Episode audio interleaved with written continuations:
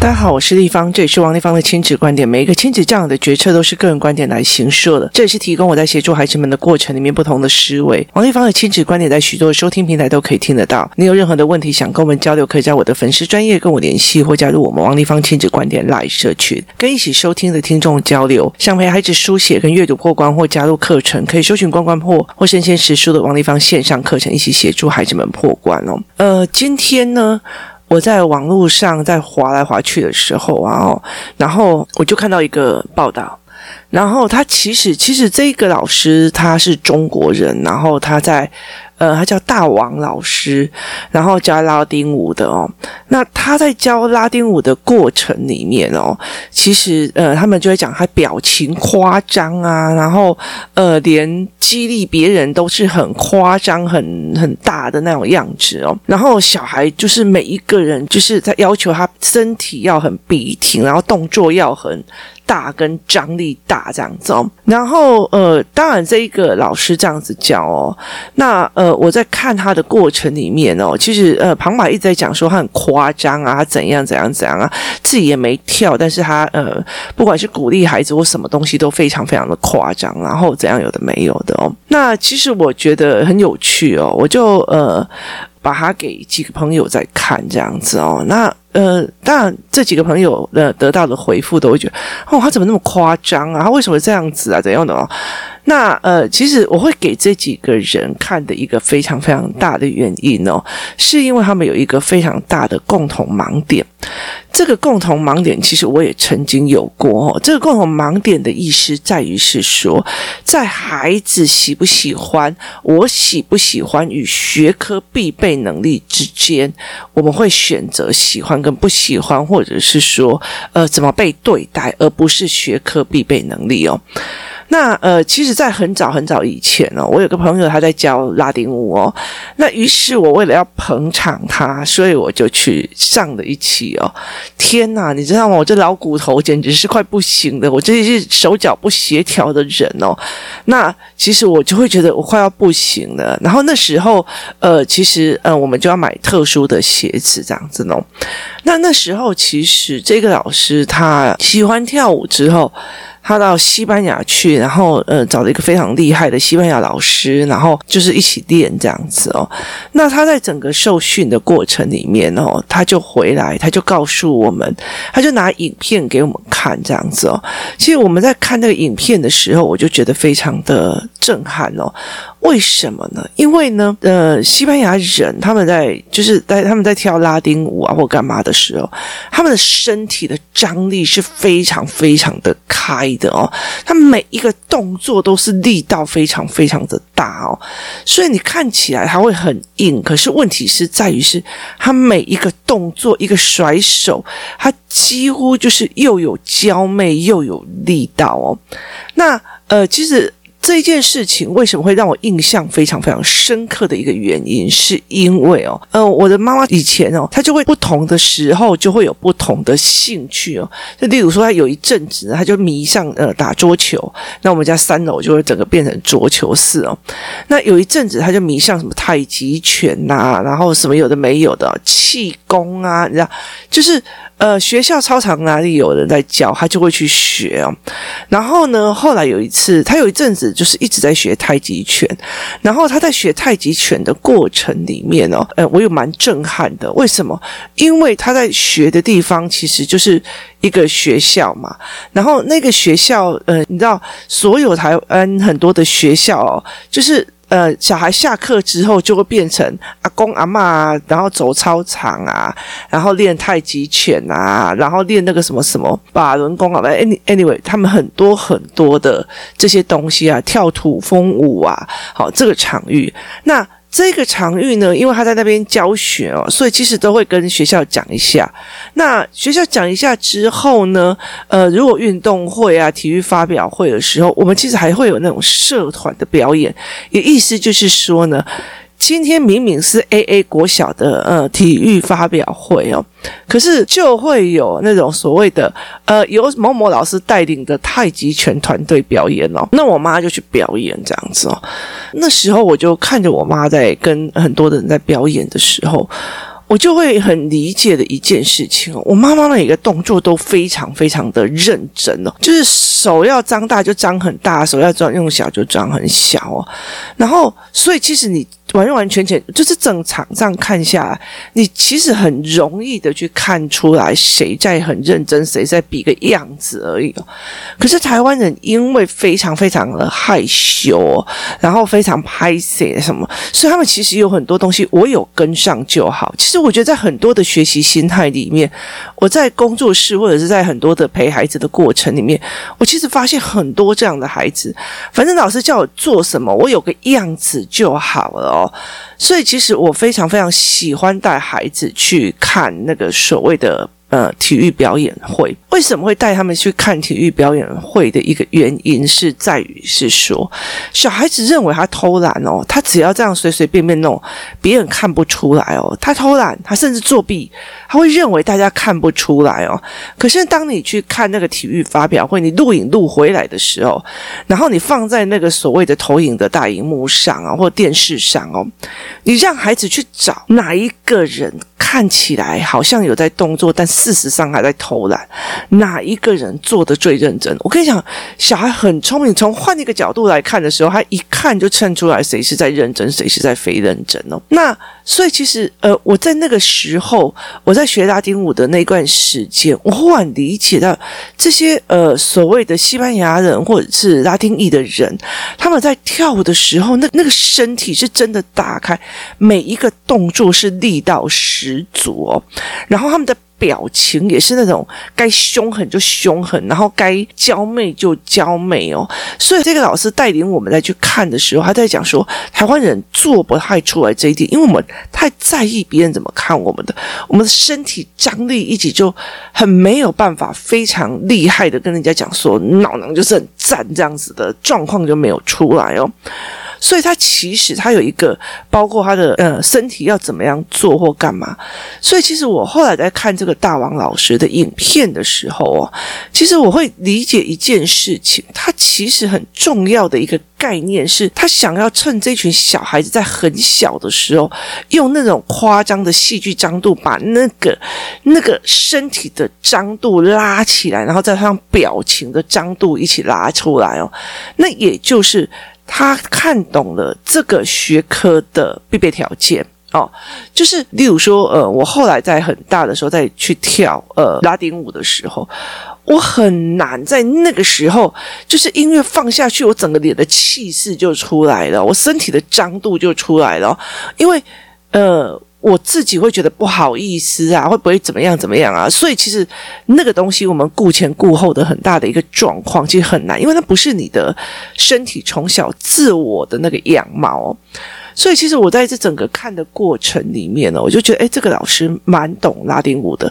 可是如果呃别人只看到他表情很夸张，身体很张扬，然后要求小孩子很严格这一件事情，就是拉丁舞要整个人像头顶上有一条线，把整个身体拉上来那样子的笔直感，然后你中间那个那条线拉上来，但是你的身体要非常有力哦，所以。呃，整个脊椎可能中间哦，它必须要非常非常的中轴要非常的稳。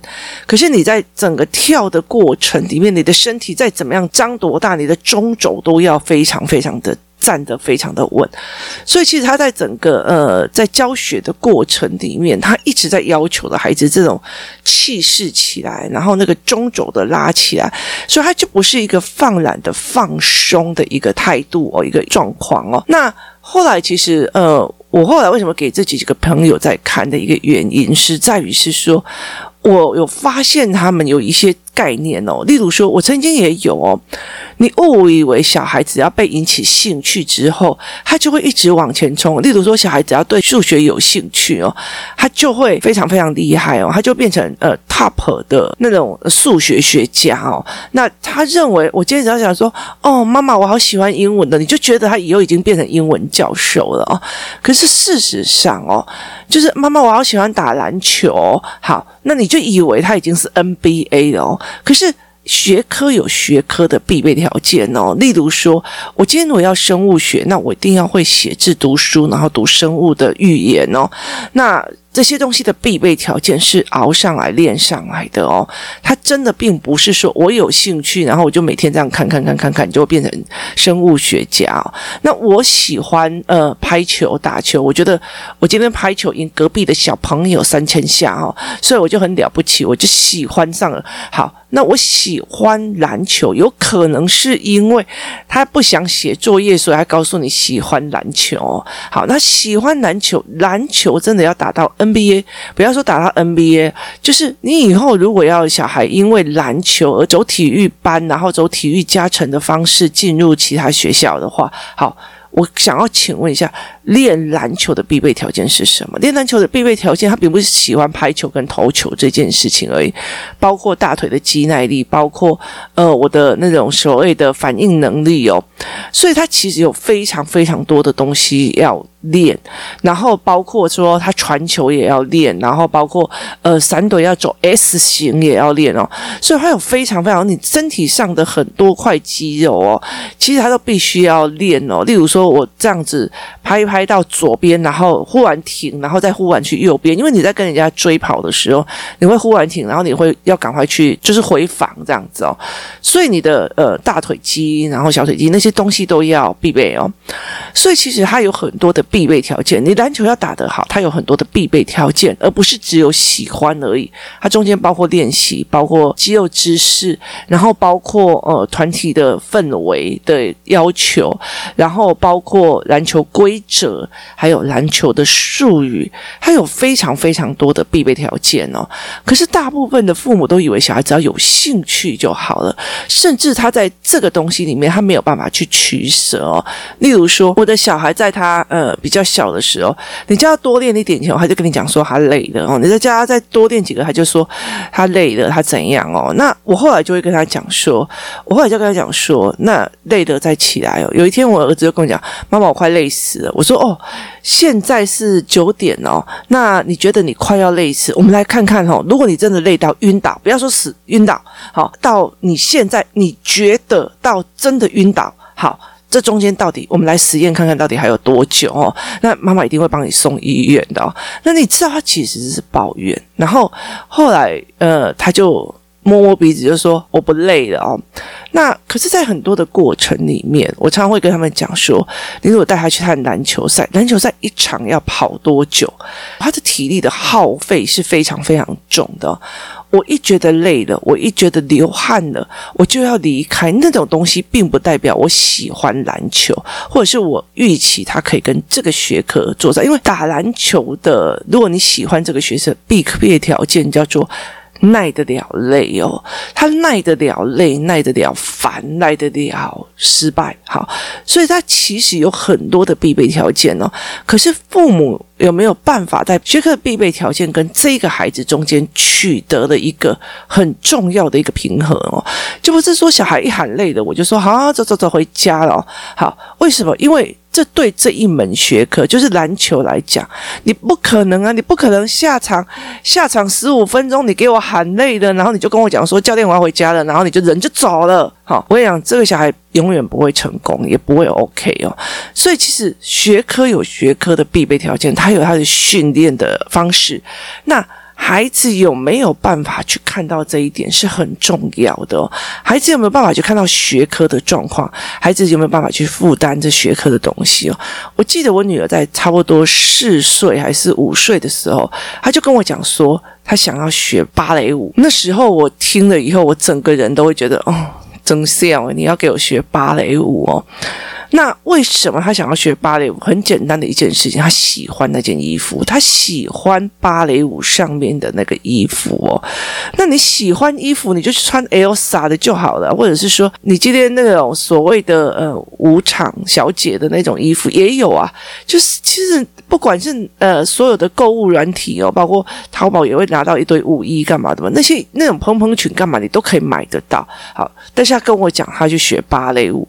于是呢，我就叫他先垫脚垫个三十分钟，他垫不了，我我就开始让他 Google 了所有芭蕾舞娘、芭蕾舞者的脚。于是他要看到芭蕾舞者的脚要练到像烂掉一样哦，那他就会觉得说啊。原来要练到这个程度。我说对，你要练到这一个程度。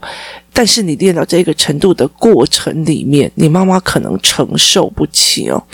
那那时候我还有让他看中国所谓的艺考生的纪录片哦，就是艺术类考生的纪录片。那种艺考生哦，他们为了要让自己，例如说中国舞蹈系或什么什么舞蹈系哦，他必须把自己的身体折到一个程度，你知道吗？他就是折到一个程度，然后每天就要在那边压腿干嘛？有的没有的哦。那我就跟我的女儿讲说，你如果真的很想做，我告诉你，你的必备条件就要练成这个样子哦。你要么就不做，你要么就做到最好。但是我告诉你一件事情，身为你妈妈，我要告诉你一件事情，你如果决定了这一条路，我要告诉你，我可以在心里支持你，我也可以在平常支持你。但是要我陪着你去练习，要我陪着你去看你被人家压这样子，让我去看你被别人这样子弄。压到成这样子，身体扭曲成这样子，不好意思，身为你妈妈，我做不到哦。那你自己要知道，你走的这一条路，你就要自己去承担这些哦。然后我女儿就讲了一句话，她就讲了一句最真实的话：“妈妈，其实我只是想要芭蕾舞鞋而已，不是想要学芭蕾舞。”你非搞啊成效，你听得懂吗？好，那其实很多的孩子他就这样，我觉得钢琴。看起来很好，我要学好，他会觉得很简单，但是他没有理解必备条件。那我就跟问一个妈妈在讲说，呃，你让小孩上一对一的钢琴，那我可以请教你吗？一对一的钢琴的意思是什么？因为有的小孩钢琴其实手的张力要很大，你的手要很大之后才学的时候，你手才打得开。所以其实在他幼小的时候，他会挫折比较多。所以其实呃，他等于是身体跟挫折当中你要取得一个平衡。那老师有些老师很厉害，他会引导；可是有些老师他如果比较传统的，他就一直。逼着你一直拉开，有时候有的小孩像我的手就是一个五短的手，完全不适合弹钢琴的五短手哦，所以就是那那你就根本就没有必要去做这一件事情哦，因为它其实本身就是条件不符合，那你要不要等到条件比较好的时候再来说？所以其实学科本身的必备条件是很重要的。我当然希望我的小孩会阅读理解会怎么样，可是他基本要不要练写字，他也是要练写字，因为那是基。基础的，它的必备条件是这样。那台湾的呃英文是用音去发音的，cat 就是可爱的 cat。好，所以你只要会说，那你就会拼音。可是中文字不是哦，中文字要一直练，一直练，练到下意识你写出来哦。所以它其实是一个学科里面的必备要件哦。所以有很多的呃大人，包括我曾经也是这样子，我完全忘记学科的必备要件。我以为他只要幸福、快乐、愉悦，这个孩子就会变成数学学家。我完全没有去理解数学想不通的时候，他会有多懊恼，然后想通了又应该要用什么样的语言去激励他？说：“哇塞，看懂这感觉真好，好。”我怎么去把它引导变成一个学科？所以在这整个过程里面，你是跟知识之间的对话。那你怎么去跟他看这一件事情？那很多的父母就会觉得说，反正我就随便所有的才艺班都丢进去哦。所以才艺班丢进去之后，每一个才艺的或思维的东西，你要还是不要哦？你到底要还是不要这一件事情，是一件非常非常重要的哦。也意思就是在于说，你怎么抉择这一件事情的哦。例如说，我今天要写数学，那我到底要走一直反复计算呐，然后算的速度很快的，还是我每次都是用思考题去跟孩子去用哦？然后我到底是要一直要他用数感，还是要用量感？好，这些东西其实都有它的必备条件，然后他给的东西也完全都是不一样的。妈妈们有没有办法去想这一件事情哦？当一直在讲说我的小孩子对数学没兴趣啊，对，他三年级他就没兴趣了，那。他怎么去学接下来的那一些东西哦？那或许你会觉得那个东西不重要。其实我觉得并不是学科重不重要的问题，是学科带给你的数学思维是怎样。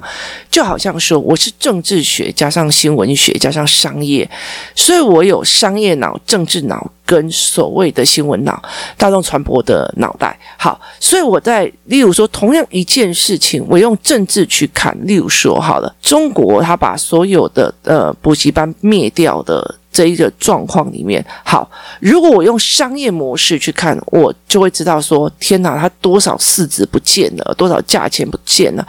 那甚至我在那边开补习班的同学，他我就会赶快跟他联络说，天哪，你还好吗？然后就说还好啊，因为政策前的半年，他的爸爸忽然发生了呃非常严重的生病，那他马上把中国的呃两三间补习班全部都是卖给别人哦。然后赶快回来照顾他爸爸，结果他爸爸两个月之后身体好的跟什么一样，然后中国政府忽然双减，我就说，哦，你真的是孝顺得到天下，你知道吗？所以其实，在商业的理论里面，我会去找这个，赶快去问他还好吗？那在政治的理论，你怎么去看这个决策点？然后在教育的理论跟在宣传的理论，为什么这些人怎么去？怎么去整个那个产业都被灭了，或者是家长都已经没有所谓的呃补习班可以去丢了？